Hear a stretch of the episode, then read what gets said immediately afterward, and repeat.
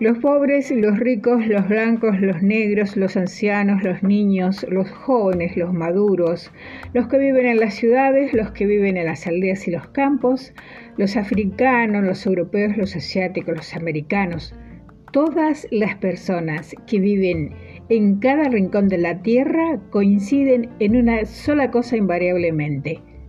Todos quieren ser felices. Todos sienten el mismo deseo y anhelo profundo de felicidad. Pero mi voz me dice, son pocos los que logran vivir un estado habitual de felicidad.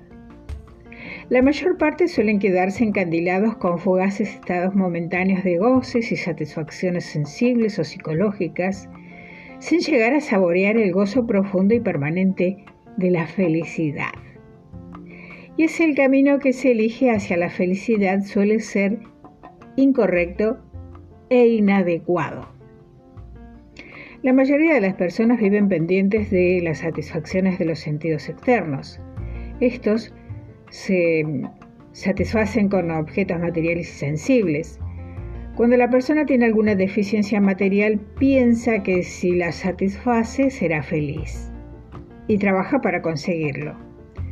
Cuando llega a obtener lo que deseaba, surge el deseo de algo más, porque siempre hay un algo más para desear.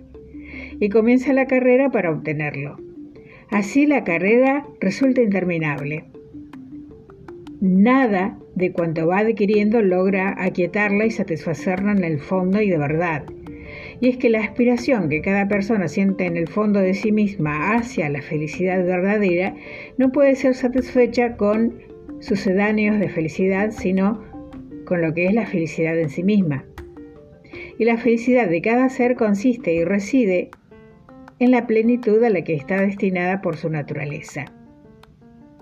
Cada persona es ya la plenitud que está demandando ser vivida y realizada en cada acto de vida, en cada momento de la existencia.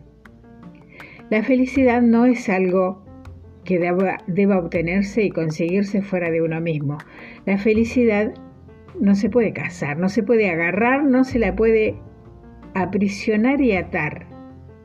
La felicidad simplemente es, existe en cada uno de nosotros, pero está esperando ser vivida. Y se la vive cuando uno vive la plenitud a la que está llamado y destinado por su naturaleza de persona cuando la persona vive esa plenitud de su naturaleza.